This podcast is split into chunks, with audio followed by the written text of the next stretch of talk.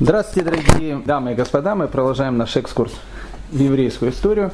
Сегодня мы начинаем четвертый сезон нашего нескончаемого сериала под названием «Еврейская история». Сериала, который вот уже последние 4000 лет бьет все рейтинги по количеству просмотров и обсуждений. В четвертом сезоне, точно так же, как и в первых трех, главные герои остались теми же самыми. Это мы с вами. Меняются только декорации вокруг них – а декорации это время, эпохи.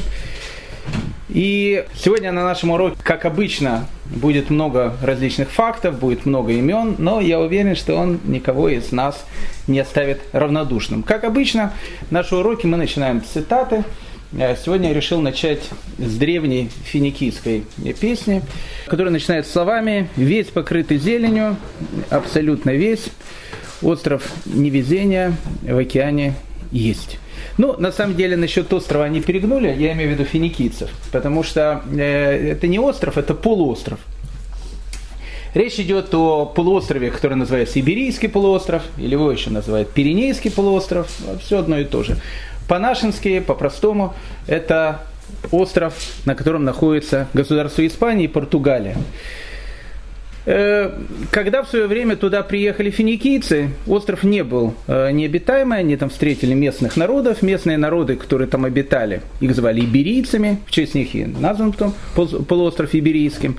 Потом туда пришли кельты, а потом туда пришли финикийцы, перепутали всю эту карту, и э, впервые посетив этот остров, они заметили, что в темном синем лесу, где трепещут осины, где с дубов колдунов э, опадает э, листва, это тоже песня такая, на поляне траву зайцы в полночь косили, при этом напевали странные слова. Э, на самом деле, насчет дубов колдунов все правда. Природа на полуострове была совершенно дикая, народы, которые там обитали, были тоже совершенно дикие, и зайцы. Зайцы, они почему-то постоянно связаны с этой землей. Страбон, когда говорит об этой земле, говорит о зайцах. Когда император Адриан чеканит свою монету с надписью «Испания», он тоже почему-то рисует зайца. Но э, зайцы это не случайно, потому что когда финикийцы впервые пришли на эту землю, они увидели, что на этой земле есть очень много животных, которых называют шафанами. Шафан на современном иврите разговорном – это кролик. Но другие говорят, что шафан это не совсем кролик, это животное, которое называется даман. Ну, как бы там ни было, почему-то все говорят о том, что это шафан и действительно заяц. Когда финикийцы впервые приехали на эту землю, они увидели огромное количество зайцев, которые там бегают, и они решили этот остров назвать остров зайцев. Так как финикийский язык и современный иврит, они такие же э, родственные языки, как русский, э, не хочется говорить украинский, потому что это язык древних укров, а как э, русский, скажем, и белорусский, все-таки белорусские они более так вот вместе сейчас, э, похожие языки, поэтому э, они его назвали на иврите остров это будет и, а Шафан это ну кролик, остров Зайцев. И Шафан, они так и назвали, остров Зайцев. Так как у греков и у римлян, мы говорили буквы Ша, она отсутствовала, точнее ее говорили, но не писали. Поэтому все буквы Ша они начали заменять на С, и поэтому и Шафан заменился на И, и Сапана, и так и получилось слово Испания. Испания, в которую при, приехали в свое время финикийцы, очень-очень давно, потом имела много разных хозяев, потом туда пришли римляне, Потом это стало римской провинцией, причем такой дикой, тихой, спокойной римской провинцией, э, в которой жили, э, в которой жили такие э, люди, которые занимаются сельским хозяйством, теплое море, больших городов особенно там не было. Люди в Римскую империю, в, на Пиренейский полуостров приезжали просто так отдохнуть. Пасторальные такие пейзажи, горы, все очень красиво, народ такой добродушный, все говорят на латыни. И все бы было э, хорошо на территории э, этой Испании, если бы в конце IV века с диких э, германских земель не начали выходить различные варварские племена, которые начали будоражить всю Европу. Одно из таких варварских племен, которое вышло из Дикой Германии, это было племя готов. Э, готы были с традиционной ориентацией и не совсем традиционной ориентацией. Те, у которых не традиционная ориентация, у них просто GPS не было, поэтому они не туда свернули. Они свернули на территорию Крыма, и это была их глобальная ошибка, потому что там они, в общем, и сгинули, крымские готы. Но те э, э готы, у которых была правильная ориентация, имеется в виду направление GPS правильно работал, не Галанакс был GPS, и он правильно показывал направление, они, понятно, двинули сразу в Западную Европу, захватили Рим, наделали там огромное количество разного шума, и римляне от греха подальше решили готов куда-то отправить. Куда их отправить? Ну, смотрят, такие дикие люди, ну, если, думают, отдохнут, э, подыграют на солнышке, может, станут более нормальными. И этих готов, которых называли Вестготы, направили на территорию Испании. Так они в 412 году туда и приехали. Когда туда пришли дикие готы, а там живут такие совершенно интеллигентные э, римляне, говорят на латыни, очень такие, опять же, такие простые. Э, в Римскую империю мы говорили, Испания такая провинция далекая. Готы через некоторое время выучили у них латинский язык, стали говорить на латинском языке, который потом стал испанским языком. Лати, латынь, она же изменялась со временем? Никто ее не менял. Просто со временем из латыни появился современный испанский язык. Ну, как бы, э, готы, с одной стороны, были правильной ориентацией, потому что GPS у них работал, они прошли на территории Испании. С другой стороны, так как они были дикие, они не уловили политические тенденции, которые существовали тогда в мире. А Римская империя к этому моменту, она принимает христианство. И христианство, которое она принимает, она принимает, опять же, в католической то, что сказал, с традиционной манере. Но была еще другая часть христианства, которую назвала, которых назвали ариане. Ариане, я не буду об этом говорить, мы об этом говорили на уроках истории, ариане, э, арианцы, они отличались от католиков какими-то вещами, и католики их считали, ну, такими полуеретиками. И поэтому, когда э, весготы, они принимают христианство, принимают, опять же, в, не, в неправильном направлении, для людей, которые живут на Пиренейском полуострове, вот этих римлян, они считаются такими завоевателями и изгоями с другой религией, потому что у римлян, которые жили на территории Испании, у них был католицизм. С другой стороны, э, визготы видят о том, что вместе с, с римлянами и там, не знаю, берицами, ассимилировавшимися с кельтами вместе, на, этом, на этой территории живет большое количество евреев. Евреи жили на территории современной Испании начиная еще с э, разрушения э, первого храма. То есть, э, по некоторым легендам, они там живут с 6 века до новой эры. Как бы там ни было, но с 1-2 века до новой эры они живут там 100%. Поэтому, когда туда приходят визготы, они видят о том, что там живут евреи. Евреи для католиков являются изгоями, э, визготы для, которых, для католиков называются, являются изгоями, а когда изгой встречается с изгоем, у них э, всегда налаживаются хорошие отношения. Поэтому первые века евреев, которые жили в Испании вместе с визготами, у них как бы все было нормально, все было хорошо. Но потом визготы через какое-то время одумались, все-таки повзрослели. И в 586 году визготский король, которого зовут Рикарет I, он решил принять э, христианство в католическом разливе, и как только он стал католиком, он сразу решил всем католикам показать, что он э, не просто католик, он католик, который всем католикам католик. А как э, показать, что ты католик больше, чем сам Папа Римский? Надо сделать что-то такое, какой-то подвиг во имя веры. А какой может быть подвиг во имя веры? Это обратить неверных евреев в правильную, как считал Рикарет, религию. И начинаются страшные вещи. Евреи, которые живут на испанской э, земле, они, кстати, жили очень богато, они были очень уважаемые люди, у них были свои плантации, они там живут намного раньше, чем жили визготы. И вот визготы, принимая католицизм, начинают для евреев делать, ну, сущий ад. Этот сущий ад длился практически 200 лет, то евреев э, выгоняли, то евреев убивали, то евреев всех превращали в э, крепостных крестьян, то у евреев все забирали. То есть проходил 200 лет полного ужаса. И когда в 711 году через э, Гибралтар с территории Марокко приплывают берберы вместе с арабами. Мы говорили, они не собирались Испанию э, завоевывать, они э, хотели Испанию просто пограбить. Но когда они увидели, что они не просто пограбили, а завоевали, то евреи, берберов и арабов встречают как освободителей, потому что когда они туда приходят, они евреям возвращают все права. И вот после 711 года в Испании начинается так называемый «золотой век» еврейства э, Испании. Я вам хочу сказать, мы об этом говорили, мы сейчас повторяем то, что мы говорили на прошлых уроках. Я вам хочу сказать, что цивилизация вот в 8, 9, 10 веке она находилась не в Западной Европе. Западная Европа, она была дикая, она была э, дремучая, э, в общем, она была грязная цивилизация в те времена, она находилась вот здесь, на Пиренейском полуострове. Мусульманские королевства, которые там жили, в первую очередь это Кордовский халифат, это было одно из самых цивилизованных стран мира, которые тогда существовали. Там процветали науки, там процветала поэзия, там процветала потрясающая архитектура, там процветала чистота на улицах. То есть она мусульманская Испания, она отличалась от всего мира. И вот евреи в этой мусульманской Испании, они переживают также свой золотой век. Для арабов евреи, они становятся, ну, во-первых, там, братским народом, а, а во-вторых, э, евреи играют огромную роль. Они становятся очень важными сановниками, они становятся очень важными военачальниками. И огромное количество различных э, великих евреев, которые жили там, они жили именно на территории э, Испании мусульманской. Но всему хорошему когда-то приходит конец, в XII веке опять же, на территории того же самого Марокко, образовался ИГИЛ XII века.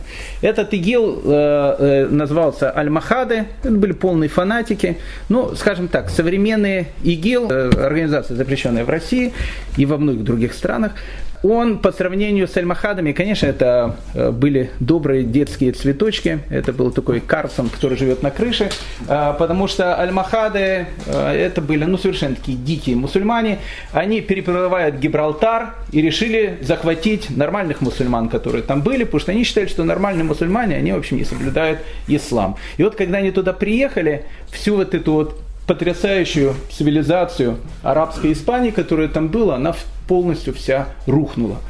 И рухнула, и евреям надо было убегать, потому что евреям говорили либо ислам, либо смерть, а куда убегать? А к XII веку территория практически всей Испании, практически всей Испании, она была мусульманская. Только на севере остались еще недобитые вестготы, которые, в которых были маленькие, полудикие христианские такие королевства. И вот евреи, которые убегают от Альмахадов, они именно бегут на христианский север. Христианский север их принимает с огромным удовольствием. Почему? Потому что к ним при, приехала, ну, приехала цвет нации, приехали люди, которые могут из их диких государств сделать настоящие большие великие государства. И так оно и произошло. К концу 13 века практически вся Испания э, из-за э, движения, которое называется реконкиста, то есть когда э, выбивали мусульман и как бы освобождали э, исконные, ну в скобочках исконные визготские земли, в конце 13 века мусульман на Пиренейском полуострове не осталось, осталось только маленькое такое эмират, который назывался Гранада, а весь, вся территория Испании, она стала христианской. И вот на этой христианской территории евреям живется хорошо. Не просто хорошо, им живется так, как им не живется больше нигде в мире. С одной стороны, 12 13 век, начало 14 века в Западной Европе происходят погромы происходят кровавые наветы. К евреям все относятся как к дьяволам во плоти, считая, что у них есть хвост, что у них есть рога и так дальше. И происходит вот этот вот ужас. Евреев изгоняют из Англии, потом евреев изгоняют из Франции, потом евреев э, мучают в Германии. Католическая церковь, она сходит с ума по поводу евреев.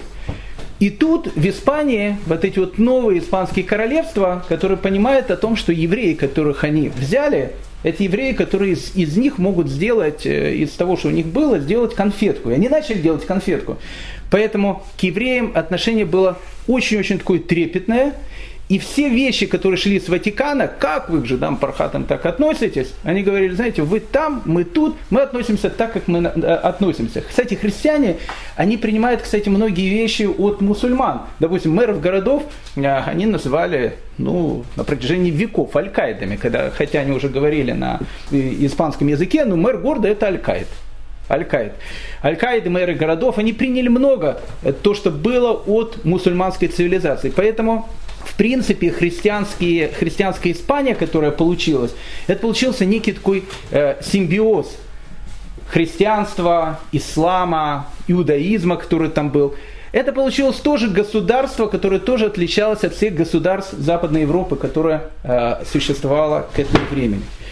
Все было хорошо, но тенденции, которые идут с Запада, вот эта дикость, все-таки весь год они же, люди были дикие, природа, она начинает проявляться, и через э, несколько столетий эта природа начинает проявляться, влияние Запада, оно становится очень-очень большим.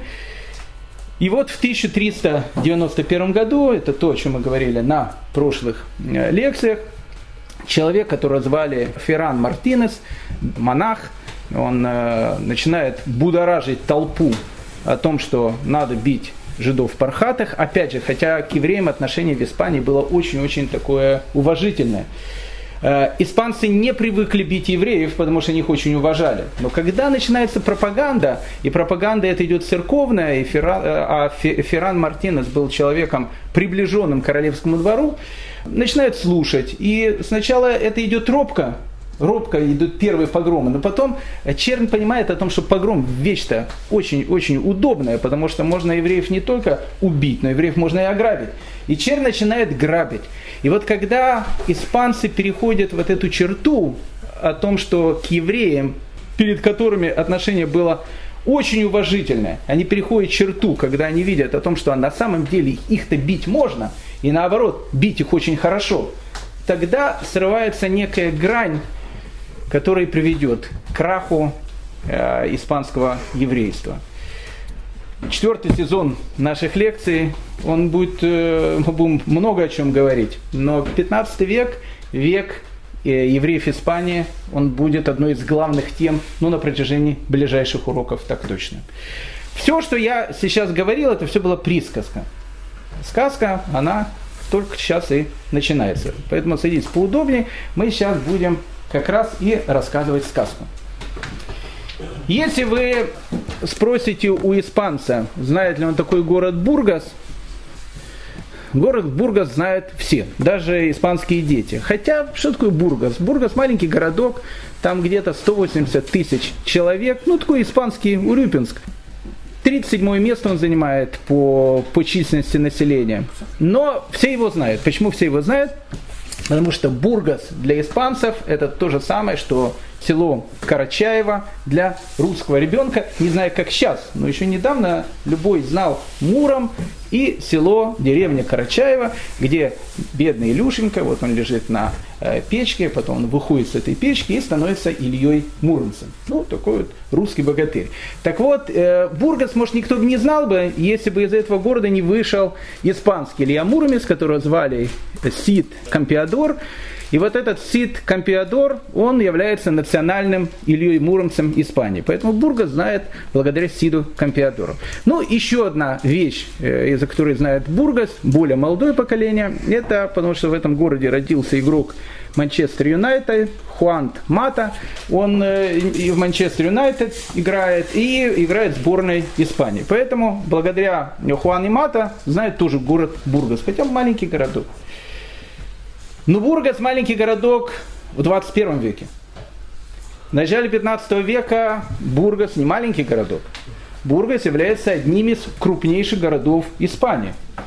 Там очень, очень развитый город. Город, в который находится третья по численности населения и по влиянию, и по власти еврейская община Испании. Очень большой, известный город. 15 век, город Бургас. В 1352 году в этом городе, в очень богатой э, еврейской семье, рождается маленький мальчик, которому при обрезании дали имя Шлойма, Шлома, Соломон. А так как его родители были левитами, то его и называли Шлома Олеви. Ну, Шлома Левит. Шлома Олеви с детства был ребенком неординарным. Совершенно неординарным. Во-первых, был он очень умным, он учил все и запоминал, у него была какая-то совершенно фотографическая память. То есть то, что он читал, он, в общем, как бы это на очень долго запоминал. Во-вторых, что было у маленького Шломы, Шлома был потрясающим оратором. И не просто оратором, оратором и спорщиком. То есть э, любые споры, которые он там вел, дискуссии, талмудические и так дальше, всегда он, в общем, э, оказывался впереди планеты всем. Талантливый ребенок. Шлома Олеви, он получает всестороннее образование, как получает еврейская знать испанская, начала 15 века. Он э, становится действительно мудрецом Торы, человеком, который потрясающе разбирается в еврейской теологии, это понятно, но вместе с этим он получает и общее светское образование, которое тогда давали э, знатным еврейским э, детям из знатных еврейских семей. Он знает математику, он изучает медицину, он знает гигантское количество языков, он спокойно общается на, на латыни. Причем на латыни спокойно общались еще даже не все монахи. То есть это был такой супер-пупер молодой такой, такое дарование. У Шлома Олеви карьера шла очень-очень успешно. Через некоторое время в городе Бургас решили его назначить главным раввином города. И Шлома Олеви становится главным раввином города Бургас. Все, все это хорошо, но была у Раф Шлома Олеви одна, одно «но». Раф Шлома Олеви больше всего на свете любил две вещи. Во-первых, он любил очень власть, а во-вторых, он любил очень деньги. Ну, с одной стороны, любить власть и деньги, многие ее любят. Но у Шлома Олеви, так как он был человеком очень-очень амбициозным, власть и деньги, они всегда, в общем, как бы были на первом месте, хотя, еще раз, он был главным раввином одного из крупнейших испанских городов Бургас. Причем, что интересно, в те времена э, споры между евреями и христианами, они уже были не очень модными. Э, они потом войдут опять в моду. Но когда христиане вызывали евреев на какие-то споры, для доказать евреям о том, что евреи ошибаются, они как раз не ошибаются, Обычно приглашали Шлома Бургаса, потому что, как я сказал, у него был совершенно потрясающий, э, потрясающий такой талант разговорщика, переговорщика. Он любого человека, из любого человека из черного мог сделать белое, из, из э, э, мудреца сделать идиота, и все потом думали, что так и нужно. То есть, ну, как бы был такой совершенно гениальный человек. Все это было хорошо, все это было нормально до 1300 1991 года. А в 1391 году мы с вами говорили, когда доминиканский монах Ферран э, Мартинес начинает будоражить толпу в разных городах, и впервые в, в испанской э, впервые в Испании начинают проходить реальные еврейские погромы, а еврейские погромы, которые проходили в Испании, они были очень страшные, потому что погромы 1391 года унесли жизнь десятков лю- людей. Я хочу, чтобы вы просто понимали о том, что в те времена все население Испании, оно было где-то 150 тысяч человек. Если погибло 20 тысяч человек, это погиб очень большой э, процент еврейского населения.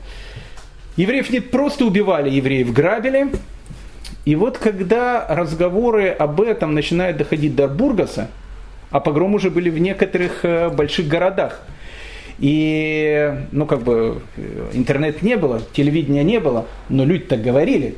И говорили о том, что не сегодня, а завтра толпы этих погромщиков могут прийти в Бургас. Шлом Алеви, будучи главным раввином города, решил переговорить с местным аль-Каидом, с местным мэром. Э, он пришел к нему во дворец, говорит, вы знаете, какая, какое сейчас положение в Испании, если вдруг сейчас сюда придут погромщики, он говорит, уважаемый Рэбе, вы не волнуйтесь, у нас город, он очень хороший, у нас э, прекрасная защита, все, ни один еврей не пострадает. Но после этого разговора Шлома Олеви понял, что никто евреев защищать не будет, все это идут популистские разговоры, и если будет погром, Аль-Каид, местный мэр, он первый возьмет и спрячется куда-то подальше, а может даже и присоединиться к погромщикам, чтобы самому остаться в живых. Шлома Олеви начинает рассуждать. Что происходило в тех городах в Испании, в которых были погромы? Все происходило по одному и тому же сценарию. Толпа одичавшей черни врывается в богатый еврейский квартал. И вот она врывается в богатый еврейский квартал. И евреи предлагают обычно несколько вещей на выбор. Первая вещь, которую ему предлагают на выбор – креститься. Если еврей говорит, не буду креститься, не будешь креститься, его убивают. Ну, как бы были те, которые убегали. Надо было от, от этой толпы убежать. Если человек не убегал, у него был выбор либо крещение, либо смерть. Это был первый выбор. Второй выбор, который был, человек под страхом смерти мог взять и сказать, да-да-да, я принимаю христианство, только не убивайте.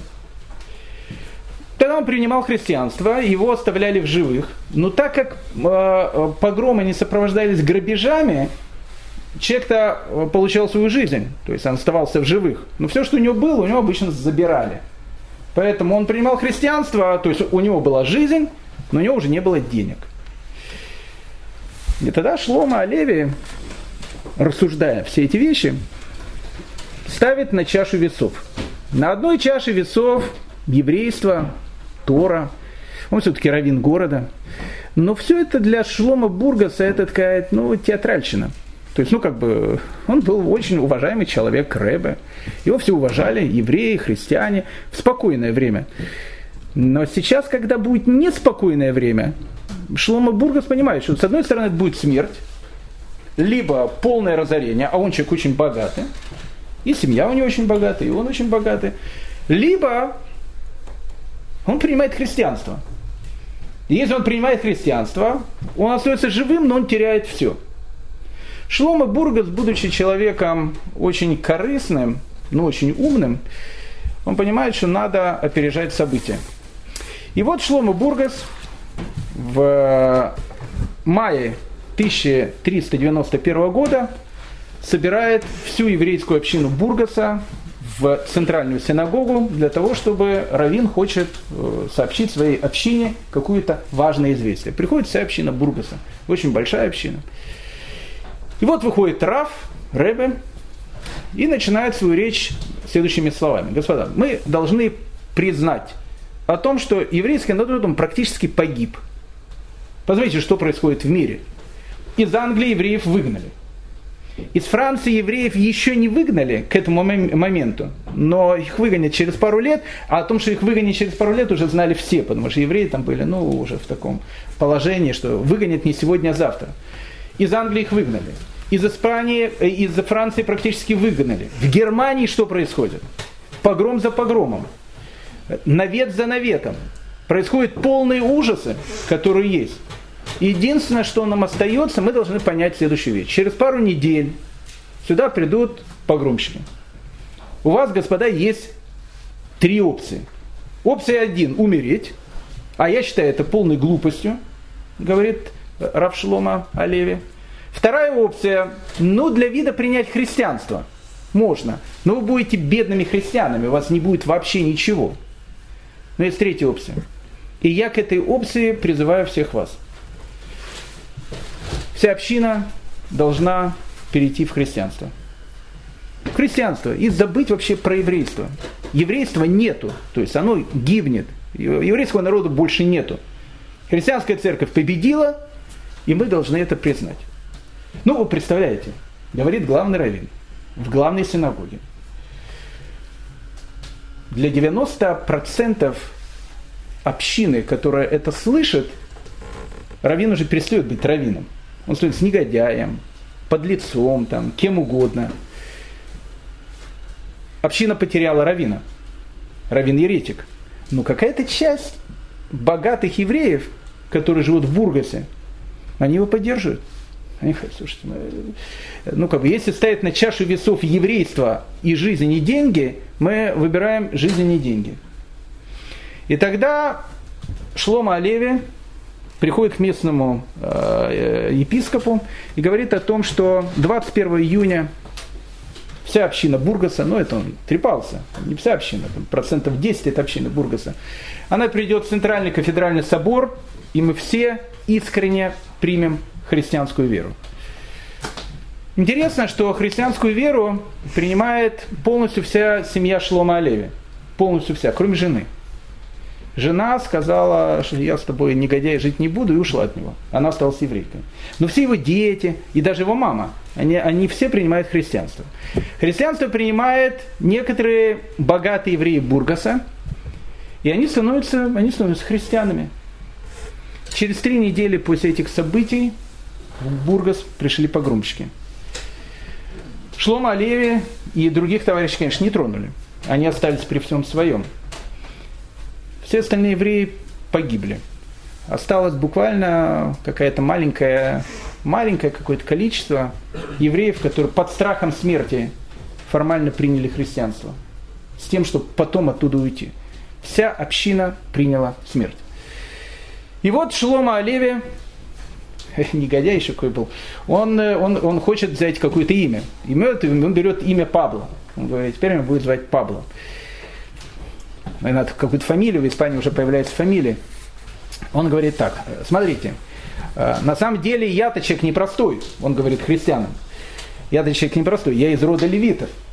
Он говорит, о, а кто из рода левитов? Из рода левитов то, что называется у нас в Польше, в Польше Матка Божия. То есть, э, э, ну, Мария, мать Ешу, она, по, по легенде, она была левиткой. То есть ее родители были левитами. И он говорит, смотрите, я являюсь родственником Богоматери. Ни много ни мало. Поэтому для того, чтобы, ну, человек, он еще амбициозный, поэтому берет фамилию Пабло де Санта-Мария. Пабло де Санта-Мария, то есть Пабло из рода Санта-Марии. И все звучит очень хорошо. Пабло де Санта-Мария 38 лет. Ну, по тем временам возраст не маленький. Ну, средняя продолжительность жизни тогда была лет 30. Ну, люди доживали до 50, до 60, некоторые до 80. Но я говорю, средняя продолжительность жизни. Люди жили очень мало. 38 лет женщина считалась старухой, мужик уже считался уже таким, не дедушкой, но таким мужиком уже. 38 лет. Жизнь начинать в средние века в 38 лет, э, ну, как бы тяжелая вещь. Но Пабло де Санта-Мария человек амбициозный, человек очень талантливый, и, он, и он-то теперь стал э, христианином. К нему приходит совершенно идиотская мечта. Он говорит, моя цель, я был раввином Бургаса, но был раввином над евреями. А теперь моя цель стать епископом Бургаса. И тогда я в этом же моем родном городе буду хозяином над всеми. Но для того, чтобы стать епископом Бургаса, Пабло де Санта-Мария надо учиться. И Пабло де Санта-Мария решает о том, что он должен получить серьезное теологическое образование. А где в конце XIV века может получить серьезное теологическое образование, я вам скажу по секрету, только в одном месте. Если хотите хорошее, серьезное такое. Это Сорбона в Париже. Сорбона в Париже давала серьезное теологическое образование. И вот 38-летний человек, который никогда не изучал христианство, но который был очень талантливый, он приезжает в Сорбону и с нуля начинает учить христианскую теологию. Причем, что интересно, через некоторое время он становится лучшим учеником Сорбоны. Он блестящий человек, он знает латынь, он потрясающий спорщик. Только-только до этого он как бы спорил с, э, с христианами. А теперь он спорит со своими братьями, э, спорит с евреями. И он становится человеком очень-очень заметным. Э, для человека, для которого э, самая главная карьера в жизни, карьеристу всегда нужны связи. И Пабло де Санта-Мария понимает о том, что без связей он в этом э, христианском мире, в котором он новичок, он особенно далеко не пройдет. Новичком такие останется. Травить им только может быть кого-то. Так вот, находясь в Париже, он знакомится с кардиналом из Арагоны, которого зовут Педро де Луна. Педро де Луна был э, посланцем папы римского Климента VII во Франции, Англии, Нидерландах и Сицилии. Ну, для того, чтобы понять, э, что сейчас будет происходить дальше, нам нужно некое такое пояснение, потому что без этого пояснения дальше ничего не будет понятно. Я не буду рассказывать про католических пап, пап римских, так называемых. Но э, э поверьте мне на слово, что в 1309 году между королем Франции, которого звали Филипп Красивый, на, на наших уроках мы говорили про этого красавца, и римским папой, которого звали Бонифаций VIII, произошел конфликт. Конфликт произошел по понятной причине. Папы римские были люди обычно очень духовные, любили они деньги, власть, э, женщин, ну или всякие развратные вещи. Ватикан был местом такого э, полного разврата в те времена. Э, Бонифаций VIII, будучи папой римским, ощущал себя королем всего христианского мира, императором таким. И он считал о том, что все короли и все императоры, они должны ему подчиняться. Потому что он самый главный. Филипп красивый, он был такой красавец, что он как бы, ну, он, он тоже был еще тут супчик. А, но он не хотел подчиняться Бонифацию восьмому. Он сказал, знаешь что, ты там король, я тут король. Мы тебя уважаем, ты папа римский, мы тебя даже можем назвать любимый наш папа, поцеловать тебя, папуля. Но, как бы я король тут, ты король там. Папе римскому Бонифацию восьмому это совершенно не нравилось, и между ними возник скандал. В результате этого скандала Бонифацию VIII так хорошо, хорошо дали по голове, что он убегал от Филиппа красиво по всей Европе, только пятки его блестели. Э, Филипп красиво за ним гнался, Бонифаций VIII от него убегал. В результате всех этих вещей Филипп красиво сказал, ребят, знаете что, мне это вещи надоели. Ну, как бы, папа начинает с нами спорить. Теперь папа будет не в Риме, а будет во Франции. Он избирает южно-французский город под названием Авиньон, Авиньон, и решает туда перенести пап римских. Для того, чтобы папа римский был такой, ну, свой пушистый, домашний, французский папа римский. То, что, то, что король скажет, что папа римский сделает. И пап римских переносят во французский город Авиньон. Пап римские становятся французами, все становится совершенно потрясающе. Они полностью, что король скажет, что папа римский подтвердит. Э, король, король, король французский доволен, папа римский тоже доволен, потому что он сейчас находится под властью очень серьезного французского короля. И вот этот период времени, когда папы римские были в Авиньоне, он называется «Вавилонское пленение римских пап». Почему Вавилонское пленение? Потому что евреи в Вавилоне пленение продолжалось 70 лет. В Авиньоне папы римские были тоже 70 лет. И вот в 1378 году папы римские уезжают из Авиньона и приезжают в Рим.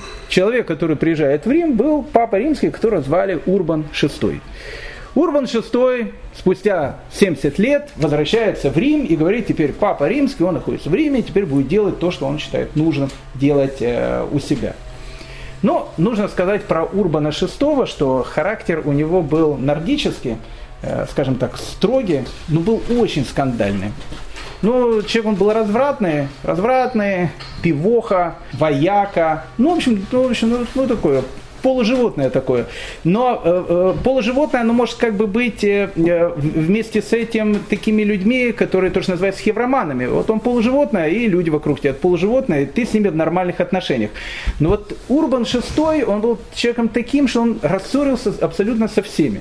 И все кардиналы, рассорившись с Урбаном VI, который приезжает в Рим, говорят о том, что, слушайте, нам этот папа не устраивает, мы возвращаемся обратно в Авиньон. И французы, которые только что потеряли папу, они говорят, о, возвращайтесь, возвращайтесь, мы значит, большим, с удовольствием вас обратно принимаем в Авиньон. Но Урбан VI не собирается возвращаться в Авиньон. В Авиньон едут э, ДНР 14 века. Те, которые восстали против незаконной власти, как они считают. Они едут в Авиньон и избирают там своего папы римского, которого зовут Климент VII. Получается странная ситуация. Получается двух папе. Один папа находится в Риме и говорит, я папа римский. Второй папа находится в Авиньоне, говорит, я папа римский. Теперь надо понять, кто кого поддерживает. Тут же, тут же, кто кого поддерживает. Тот папа римский, э, Урбан VI, который находится в Риме, говорит, я папа римский. Его поддерживает Германия, его поддерживает то, что называется там большая часть Западной Европы. Она его поддерживает. Тот папа римский, Климент VII, который в Авиньоне, его поддерживает Франция, ну понятно Франция, потому что он во Франции, Англия, Сицилия и Нидерланды. То есть как бы полмира они раскололись кто кого поддерживает. Для чего я это все это рассказываю? Потому что у Климента VII он в Париж посылает своего посланца. Этот посланец как раз и был человек, которого зовут Педро де Луна. Педро де Луна, он был кардиналом Арагоны, он его посылает в Париж. Для чего? Для того, чтобы в Париже он, ну как бы представлял власть Папы Римского по версии, не знаю, по какой версии, по, по двум версиям было. По авиньонской, по, э, по авиньонской э, версии э, представлял Папу Римского. И вот этот Педро де Луна, он знакомится с молодым, ну уже не таким молодым, 38-летним студентом Сорбоны, которого зовут Пабло де Санта-Мария. Пабло де Санта-Мария, когда он с ним знакомится, он его поражает. Поражает своей эрудицией, поражает э, своими э, там, знаниями и так дальше. И между ними возникает даже какая-то дружба, какая-то, какая-то, ну не знаю, какое, дружеское отношение возникает. И вот в 1389 году Урбан VI умирает, и в, Риме избирает нового папу, которого зовут Бонифаций IX, а в 1394 году умирает Климент VII, и вместо него нужно избрать тоже нового папу, второго, по авиньонской версии. И вот по авиньонской версии решают, что нужно избрать папой как раз вот этого кардинала Арагоны, которого зовут Педро де Луна, и его избирают папой римским. И он становится папой римским под именем Бенедикт XIII. И так получилась совершенно потрясающая раскладка. Педро де Луна, он становится папой римским, которого зовут Бенедикт XIII. Когда он приезжает в Авиньон, ему нужно окружить себя людьми, которых он считает будет ему очень верны и будет ему очень помогать. Один из таких людей, которых он знает и которых он очень уважает и очень ценит, это вот выкрыс, о котором мы говорили, которого зовут э, Пабло де Санта-Мария. И Пабло де Санта-Мария его приглашает в Авиньон, и он становится членом папской курии, то есть членом пап, папского совета. Карьера для бывшего э, равина Бургаса совершенно потрясающая. Через три года после принятия, принятия э, христианства он становится от человека, который в принципе никто, он становится членом папской курии. Это серьезная вещь. У любого человека, который приходил в э, христианство, у еврея, какая-то совесть, видно, у него была. Ну, то есть, ну, как бы совести, наверное, не было, но какие-то остатки совести э, они были. И о чем он думал?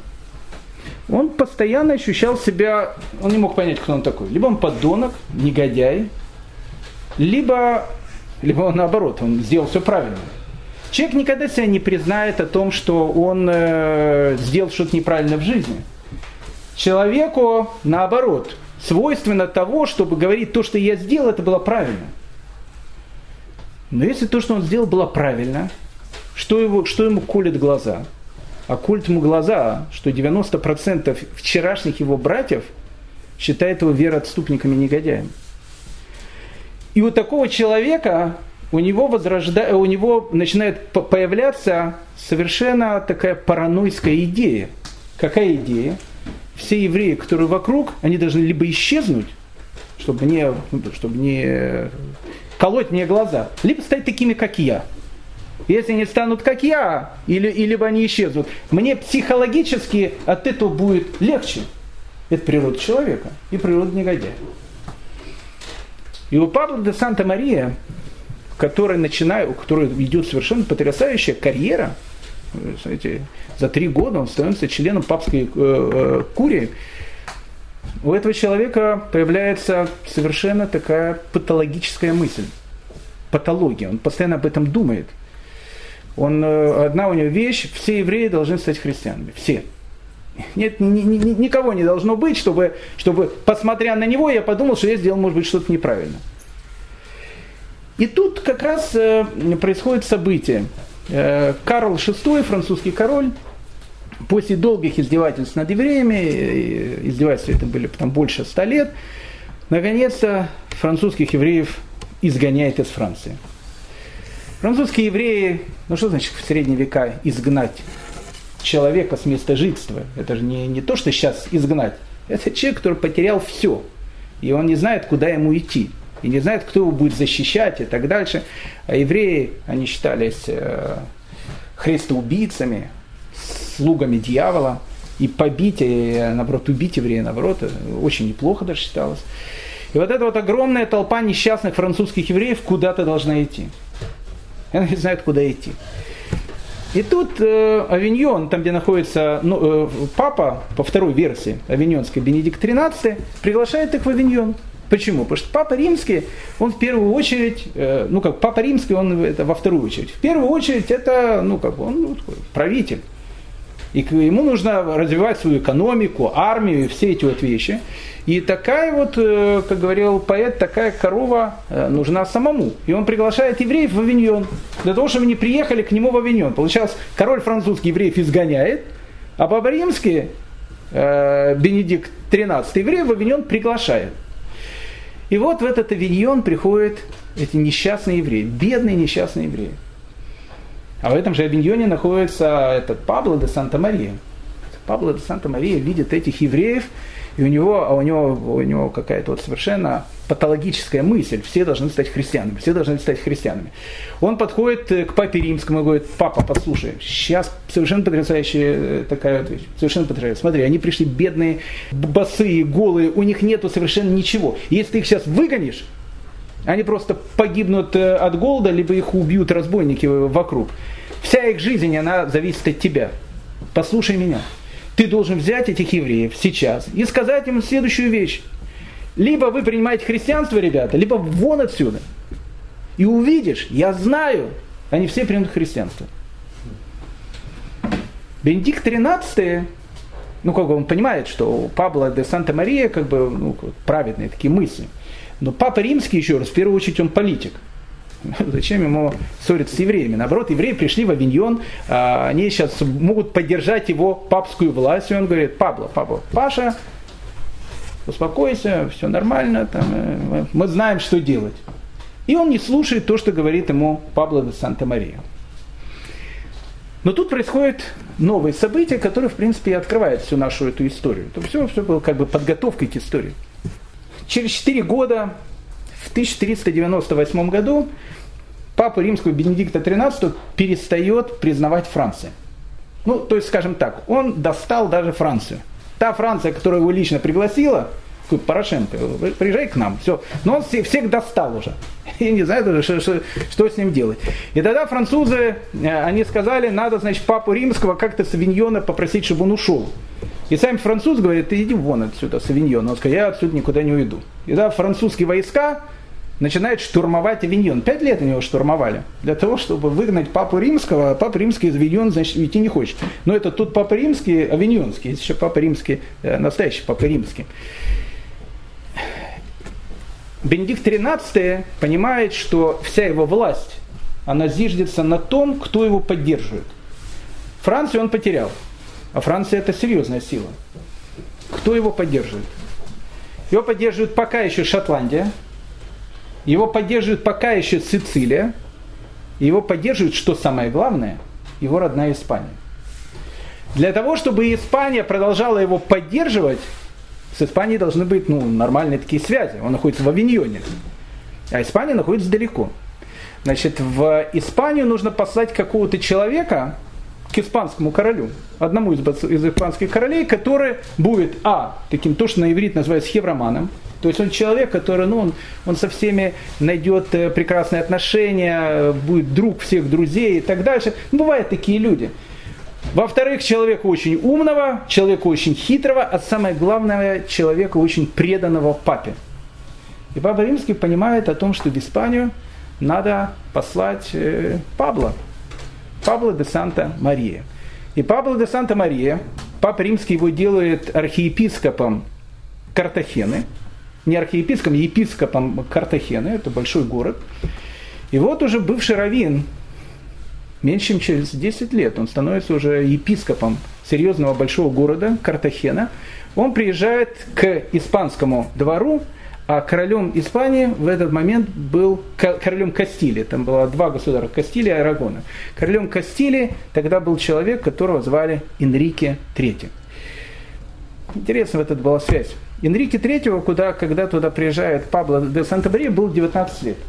Причем, что интересно, король э, Кастилии, король Испании, Энрике III, Пабло, Пабло де Санта-Мария знал – знал с детства, потому что Энрике III сам родился в городе Бургас.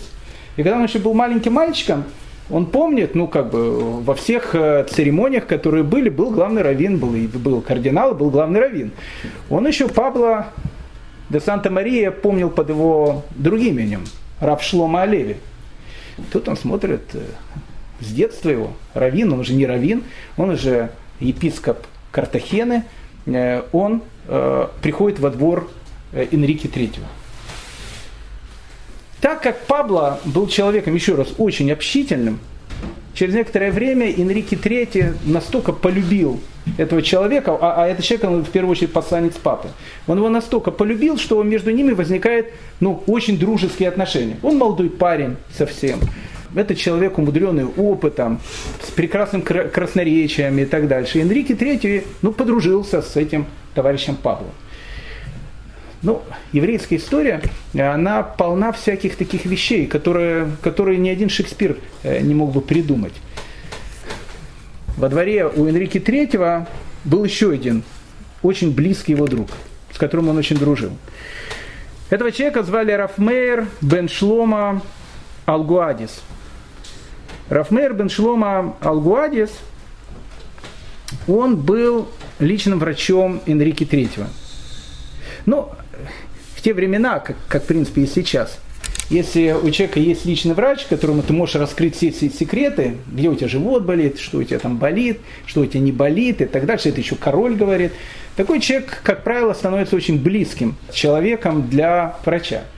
И вот этот Раф Мейер бен Шлома, будучи врачом Энрике III, был тоже его очень большим другом. Не то что другом, но он его тоже очень уважал и любил. Еще больше. Еще незадолго до этого Энрике III увидел о том, что после погромов, которые были в 1491 году, евреи из Кастилии убежали. Большая часть евреев переселилась в Португалию, где к евреям отношение было нормальное. Какая-то часть переплыла Гибралтарский пролив и переселилась туда, в Марокко. И Энрике III, будучи, молодым, будучи мальчиком еще, он увидит о том, что кастильская экономика, она начинает рушиться по швам. А рушится она по швам из-за того, что уехали евреи. И поэтому для Энрике III у него была идея вернуть кастильских евреев обратно в Кастилию чтобы они обратно там жили еще больше. Он этого Ферранда Мартинеса, который устроил погром, он сажает его в тюрьму, он сказал о том, что он его будет судить. Ну, правда, его отпустили сразу, потому что толпа подошла перед э, тюрьмой и сказала, святого судить хотите? И Энрике III понял, что с толпой лучше не ссориться, и Феррана Мартинеса отпустили. Хотя на, на его э, руках были кровь более 20 тысяч евреев Испании. Но это не важно. И вот получается такая, да, и Рафмейра бен Шлома, он был его личным врачом, и он был человеком очень необычным. То есть э, его, его очень любила э, еврейская община Кастилии. Он был мудрец, он был, но он был необычный человек.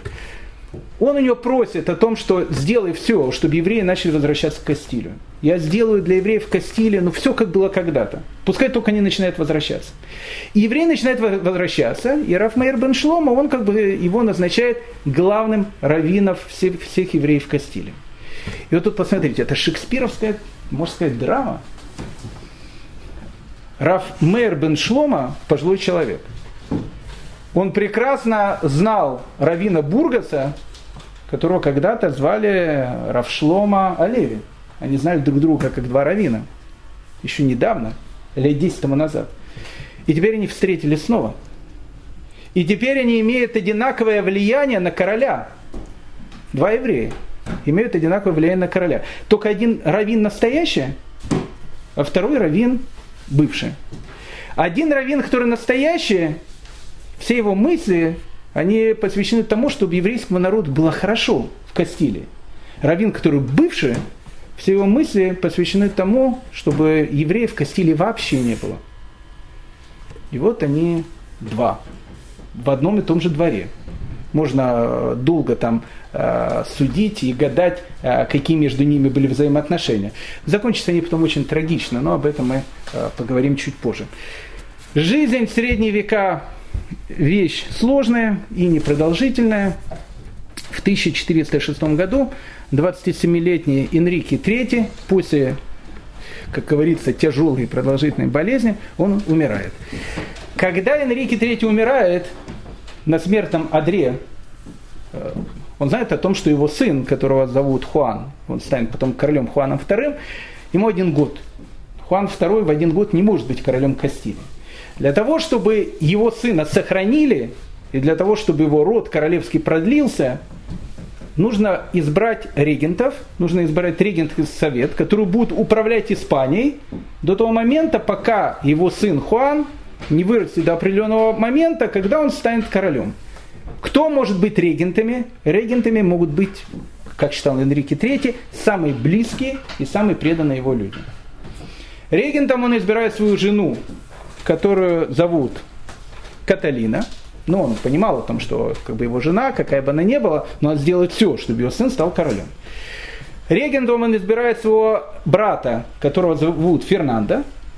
Это был опасный шаг, потому что, в принципе, брат, он сам может захотеть стать королем, но видно, отношения между Энрике и Фернандо были хорошие, потому что он решает его избрать. Но регентов должно быть три. И третьим регентом, недолго думая, он избирает Пабло де Санта-Мария. Он становится третьим регентом, и в 1306 году Энрик III умирает. Посмотрите, какая потрясающая карьера. В 1391 году он был раввином Бургаса. За 15 лет он теперь стал епископом Картахены, и не просто епископом Картахены, он становится одними из трех правителей целого государства – и один из трех правителей целого государства становится человек, который еврейский народ ненавидит. И у которого все мысли, которые есть с евреями, сделать какую-то гадость. Если до этого, если до этого он ее мог, э, ну, как бы делать чисто гипотетически, то теперь у него появилась власть. А когда у него появилась власть, многие из его ужасных идей, они могут воплотиться в действительность. Одним из первых вещей, которые он пытается продвинуть, и он его продвинул, и, э, и, э, и ни Катерина, ни Фердинанд, они, кстати, не спорили с ним. Кстати, надо еще рассказать еще одну вещь. Опять же, Пабло был человеком, как я сказал, необычным таким. Он, у него были совершенно потрясающие отношения с Катариной, и совершенно потрясающие отношения с этим Фернандо, с двумя другими регентами. И два этих других регента считали его своим другом. И он находился между ними, как ну, вот такое звено, что если между ними что-то будет, вот есть такой епископ Картахены, он в прекрасных отношениях и с одним, и со вторым. И он их всегда помирит. И они его очень слушали. И к его мнению очень прислушивались. И вот одним из первых указов, который он пытается как-то продавить, это была первая ласточка. Но невозможно всю, всю государство взять и по, руль повернуть на 90 градусов. Сказать, что евреи сейчас пришли, их еще недавно приглашали в Кастилию, возвращайтесь, Энрике III приглашал, дал им, э, вернул им э, там, и их имущество и так дальше. Но сейчас взять их, выгнать, как бы экономически это все будет неправильно. Но сделать какую-то гадость можно. И он начинает делать первую гадость. Он издает указ. Это был такой первый указ, первая ласточка, по которой он считал, что благодаря этой первой ласточке э, может потом быть вторая ласточка, а после второй ласточки, как он считал, все евреи Кастилии, они сами крестятся. Евреи в Кастилии на тот момент, период времени, жили там полторы тысячи лет. Они жили там раньше арабов, они жили раньше этих бедных несчастных визготов. Они жили там всегда. Ну как бы, всегда они там жили. Они очень кичились тем, что они тут живут очень давно, они были лю- людьми. Евреев, бедных людей в Испании практически не было. Это были люди очень образованные, это люди были очень состоятельные, кстати, мы говорили о том, что испанский еврей ну, совершенно был не похож на европейского еврея. Если европейский еврей, он ходил полусогнутый, смотрел, где кто его там по голове сзади ударит. Испанский еврей, он грант.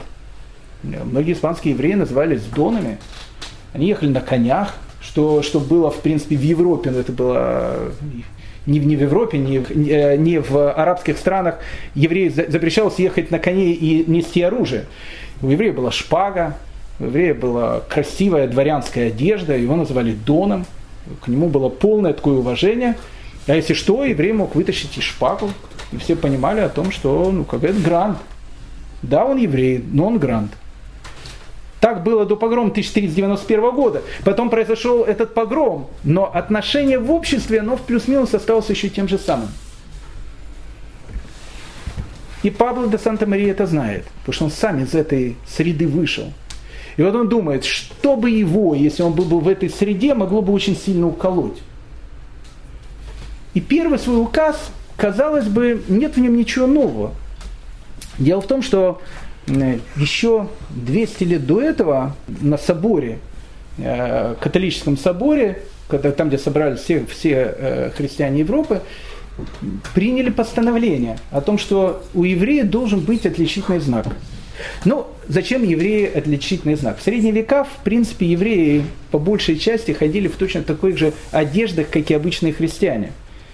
И отличить еврея от христианина на улице было практически, ну, практически невозможно. Так как евреи по уровню образованности и по уровню, ну не знаю, по душевным каким-то качествам и так дальше, они стояли на голову выше своих соседей, всегда очень боялись, что простые люди, они начнут к ним тянуться. А если начнут к ним тянуться, они скажут, чем мы сюда ходим, давайте будем сюда ходить. Хорошие такие ребята, надо с ними дружить и так дальше. И евреев надо было как-то отделить о том, чтобы человек видит, вот, вот это проходит еврей. И тогда было принято постановление о том, что евреи должны носить отличительные знаки отличительные знаки. Ну, кстати, на самом деле э, изобретение оно было не испанское, изобретение оно было еще арабское. Это арабы впервые придумали о том, что не мусульмане должны носить отличительные знаки. Христианам эта вещь очень понравилась, и они еще 200 лет до этого сказали о том, что евреи должны носить некий отличительный знак – Фашисты, когда начинали свои, э, свои антиеврейские вещи, они вернулись к этому, они вернулись к этой желтой шестиконечной звезде. Кстати, э, шестиконечной звезды не было, но первые знаки, которые были, это и вправду были желтые кружочки. Поэтому не случайно немцы возвращают то, что было как раз тогда. Думает Шлома Пабло де Санта-Мария. А что бы его, что бы его, если он был бы, вот, вот он был бы на их месте, могло бы так ударить, что он бы, ну как бы, для него это был бы сильный удар. Дело в том, что по закону испанские евреи, ну как бы это был закон римского папы, они тоже должны носить отличительные знаки. Но в Испании никто никогда отличительных знаков из евреев не носил. Никогда. И сейчас Пабло, будучи одним из трех э, правителей Каталонии, он говорит о том, что это неправильно. Ну как, э, был закон, евреи должны носить отличительные знаки, они их не носят. И он задает закон, что если еврей не будет носить отличительный знак, у еврея будет страшный штраф, до тюрьмы и, в общем, ну, там, целая цепочка того, что будет. Это был первый закон. Второй закон, который он принимает, евреи очень были вовлечены в дела, связанные с финансами – еще больше. Многие евреи, они были богатыми людьми из-за того, что они занимались налогами. То есть вот налогообложение государство обычно передавало вот этим еврейским грантам. Они были честные, они никогда ничего не воровали и так дальше. И королю было всегда очень выгодно, что евреи не занимались налогом, а налоги, благодаря налогам государство существует. Поэтому огромное количество евреев, они были как раз в этой налоговой сфере. И благодаря этому они были очень состоятельные и очень влиятельные люди. Первый указ, который дает Пабло, о том, что все евреи в, в Испании, они должны начать носить отличительный знак, это первая вещь. А во-вторых, евреев нужно изгнать со всех должностей, связанных с финансами. Это удар был ниже пояса. Удар был ниже пояса ну, скажем так, для простого человека, может быть, он и не был таким ударом. Простых, ну, ну как бы, простые люди в Испании, простые евреи тоже были людьми состоятельными, интеллигентными, грамотными и так дальше. Ну как-то, ну хорошо, но он оденет этот желтый кружок. Но это, конечно, унизительно, это, конечно, плохо и так дальше. Но была прослойка, очень большая прослойка, очень богатых, состоятельных людей. Вот представьте себе такую ситуацию. Вот живет э, еврей в Москве очень состоятельный человек. У него есть бизнес, его все уважают, его все называют по имени отчеству, там, Авраам Израилевич, там, там, не знаю, как его там называют, там. Он уважаемый человек, он едет на машине, к нему с уважением относятся абсолютно все, Он ощущает себя евреем. Ну, как бы для многих таких евреев, ну, он ощущает себя евреем, на этом, в принципе, все заканчивается. Но он, может быть, там раз в год пойдет куда-то в синагогу. И все. Ему никто не мешает быть евреем. И он себя ощущает евреем. Пап, мама еврей, он еврей. А теперь представьте ситуацию, не дай бог, я говорю чисто гипотетическую ситуацию, когда этому человеку скажут, э, знаешь что, ну как бы, ты не можешь себе работать на том предприятии, на котором ты работаешь. Почему? Потому что ты еврей.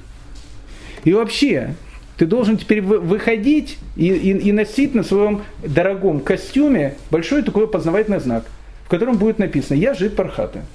И на машине ты должен написать эту надпись «Я Пархаты». И ты будешь ехать, и все на тебя будут смотреть. И все будут, э, и, и, и, и вот это вот видишь, ты, ты постоянно каждым шагом, который есть у тебя, этот каждый шаг, он будет просто тебя уничтожать как личность. Либо, тебя есть второй вариант. Ты просто можешь прийти в христианство, и ты останешься тем же человеком, который был, очень состоятельным человеком, очень, э, ну, таким почитаемым человеком. Выбирай. Для людей, для которых, еще раз, еврейство, оно является ну, вещью такой номинальной, если поставить на чашу весов это и это, непонятно, что человек выберет. На этом играет Пабло де Санта-Мария. Первый указ, который был дан ему, Э, что евреи должны носить отличительные знаки, не заниматься финансами и так дальше. Это был серьезный удар по испанскому еврейству. И, кстати, было несколько, ну не несколько, но было несколько, может, десятков, а может даже несколько сотен людей, которые приняли христианство. Пабло видит о том, что политика это начинает действовать. Но тут происходит еще одна вещь. В 1409 году в Пизе состоялся собор. Ну, то есть, ну, католическая церковь, которая, ну, она уже была э, сама там на, на уровне такого разложения, ну, как бы два папы. Один папа тут, второй папа тут. Они решили собрать Пизанский собор, на котором решить, кто же, кто же настоящий папа. Ну, они так дорешались, что в результате этого они выбрали еще третьего папу, который не признал двух других.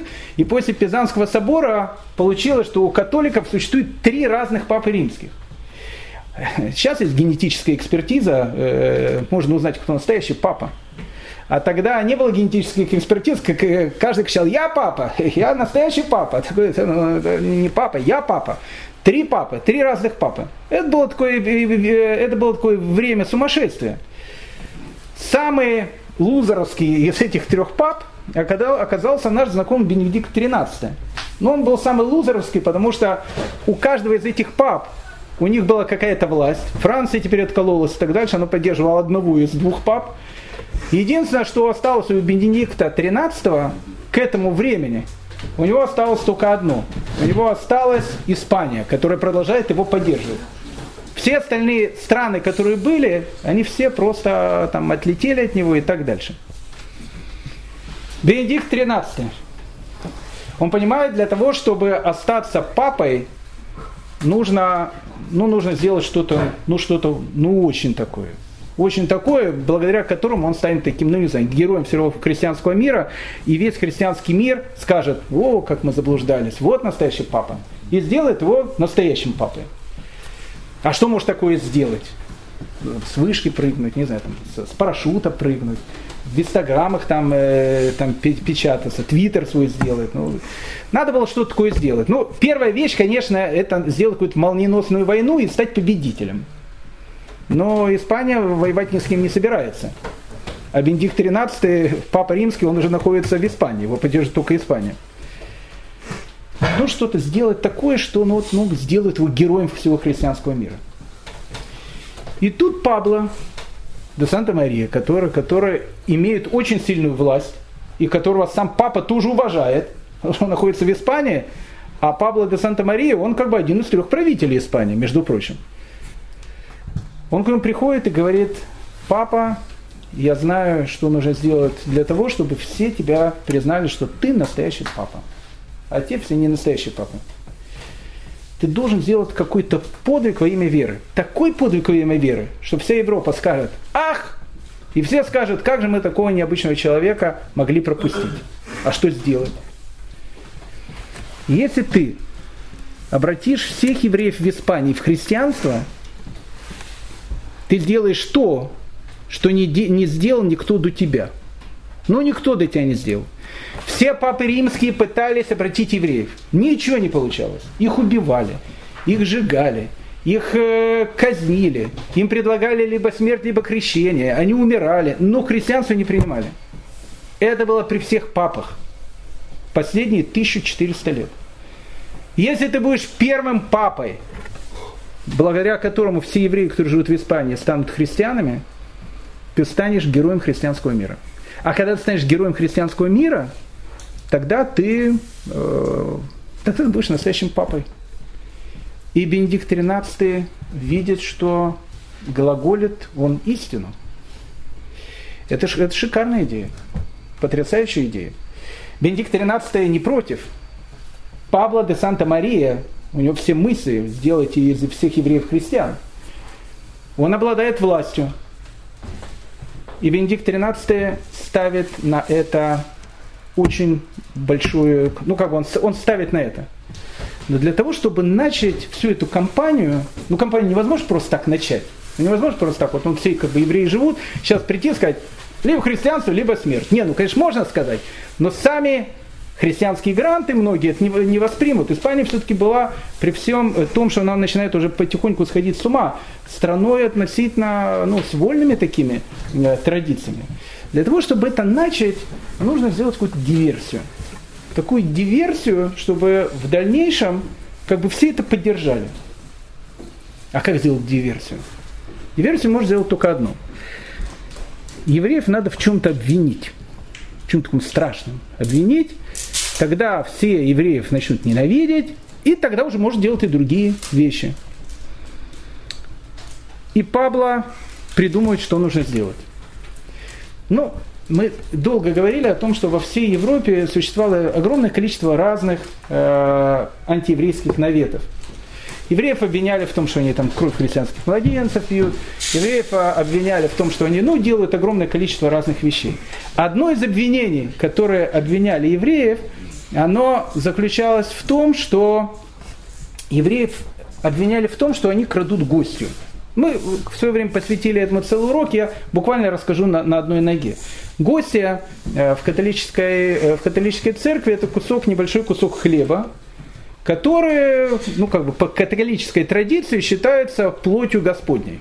То есть когда Иисус, у него была тайная вечеря, он дал отпиться своего кидушного стакана и сказал, это, говорит, кровь моя а потом дал кусочек мацы, потому что тайная вечеря это был пасхальный седер, э, и потом сказал, это плоть моя. И в католицизме к этому как-то очень серьезно отнеслись, и поэтому, а, кушая кусочек этой гости, они как бы кушали э, кусочек плоти Господней. Конечно, каннибализм, с одной стороны, немножко такой, но в католицизме это, ну, как бы это, это, ну, это было как бы одна из таких вот вещей. И, и тогда вот решили о том, что если евреи будут эту гостью украсть, которая является плотью Господней, и потом над этой, значит, плотью будет делать издевательство. Я читаю, что у нее там э, иголками там э, колят, там, там избивает этот хлеб, и все, хлеб, хлеб начинает кровоточить, начинает плакать, и все, и все сразу к евреям прибегают, говорят, вот они издеваются, значит, над плотью Господней. И было огромное количество разных погромов. Это звучит, конечно, смешно, но погибли тысячи человек, их просто сжигали на кострах. Но это было в Западной Европе. В Испании Никогда такого не было. Ну, то есть, ну, как бы, там люди относительно были, пока еще были цивилизованы. Они уже становятся менее-менее цивилизованы, но пока еще были относительно цивилизованными. И Павло понимает, что, ну, ну, что такое сделать? Надо выбрать город, большой какой-то город, в котором будет епископ, который это все поддержит, и избирает город, который называется Сеговия. Сеговия обвиняет в том, что евреи украли из Центрального собора значит, э, э, эту гостью и, в общем, над ней издевались. Она кровоточила, все, евреев поймали и сейчас будут судить. Ну, испанцы они толком не, не знали, что евреи крадут гостю и так дальше, потому что это было в Западной Европе. Но им сразу объяснили, насколько это все страшно. И они как бы это все поняли. Но, но евреи должны сознаться. Для Павла де Санта-Мария, для его плана, он должен убрать одного человека – его бывшего друга, который когда-то был его другом, когда он был раввином. Это человек, которого звали Раф Мейр Бен Шлома, о котором мы говорили, который был главным врачом, он был врачом э, прошлого короля Энрике III, был близкий к нему человеком. Но это человек, который имеет огромное влияние на евреев в Кастилии. И пока этот человек живой, замысел, все замыслы Павла, они будут рушиться. У него слишком большое влияние было. И тогда Пабло решает о том, что нужно сделать именно его человеком, который, э, ну, который вот сделал вот этот вот заговор, который, который там, не знаю, убивал там и крал гостю. Берут этого бедного э, Рафмейра Беншлом, он пожилой человек уже – очень пожилой, ему уже за 70 было, и начинает его пытать. Но пытки в средние века и здоровые люди обычно не выносили, умирали обычно там, через пару часов пыток. Пытки там, э, это, это пытки были. А тут еще пожилой человек. Э, непонятно, он это сказал в забытии, или это он сказал не в забытии, но, в общем, когда тебя пытают, можно было сказать все, что угодно, только чтобы тебя убили побыстрее, и, и человек перестал мучиться.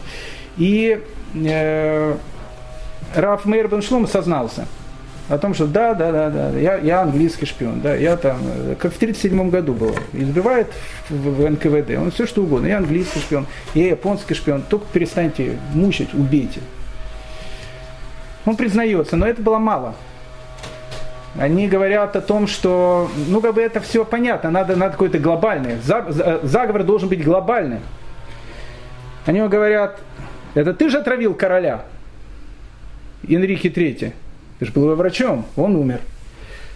Значит, его отравил. Дел врачей. Это ну, тоже, тоже такая вещь. Она тут у нас тоже была в 1953 году. Они решили разыграть в Испании в те времена. И э, Раф Мейер бен Шлома и в этом сознается. Да, и гостью крал, да, и короля отравил. И другая, другая часть э, раввинов, знати, Сеговия тоже сознается под пытками. Их всех тащат на главную площадь города. Гуманы очень казнили, это надо сказать, что гуманы их, их повесили, потом четвертовали. Четвертование это человек просто рубили на части. Ну, как мясо разделывали. Обычно рубили на части живых людей. Тут поспели гуманов, все-таки они еще были людьми относительно цивилизованными, их сначала повесили, потом четвертовали. В принципе, Пабло де Санта-Мария убрал своего бывшего друга, и теперь, и теперь у него есть огромная власть сделать с евреями все, что он хочет сделать. Ненависть к евреям начинает проявляться из-за того, что они там и гости украли. Ну ладно, гости это еще одна. Они короля убили. А короля убили это серьезно. Евреев было очень много врачей. Они не только короля убьют, они вас травить будут. И с этим надо что-то делать. И Пабло де Санта-Мария понимает о том, что пришел его звездный час. И звездный час был страшен. Но о том, что будет происходить в дальше, мы поговорим уже в следующей серии. Всем большое спасибо.